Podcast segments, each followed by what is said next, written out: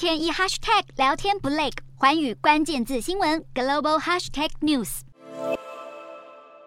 货车司机在台上剃发，以示抗争的决心。南韩全国两万多名货车司机为了要求政府延长疫情期间制定的安全运费制度，从十一月二十四号开始进行罢工，导致全国供应链中断，损失持续扩大。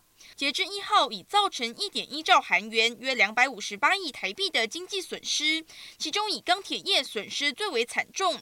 南韩五大钢铁企业出货已减少了八千七百亿韩元（约两百零四亿台币）。南韩工会联合会数千名成员三号在首尔市内游行，抗议政府企图强迫罢工司机复工。南韩政府二十九号下达复工令，警告罢工司机若不遵守，首次违规将面临停职最长一个月。如果再犯，就会被吊销驾驶执照。南韩媒体报道，由于政府态度强硬，罢工似乎正在失去动力。主要港口和水泥生产厂的运输量正逐渐恢复。而在美国，美国总统拜登也刚签署法案，阻止全美铁路工人罢工，避免重创经济。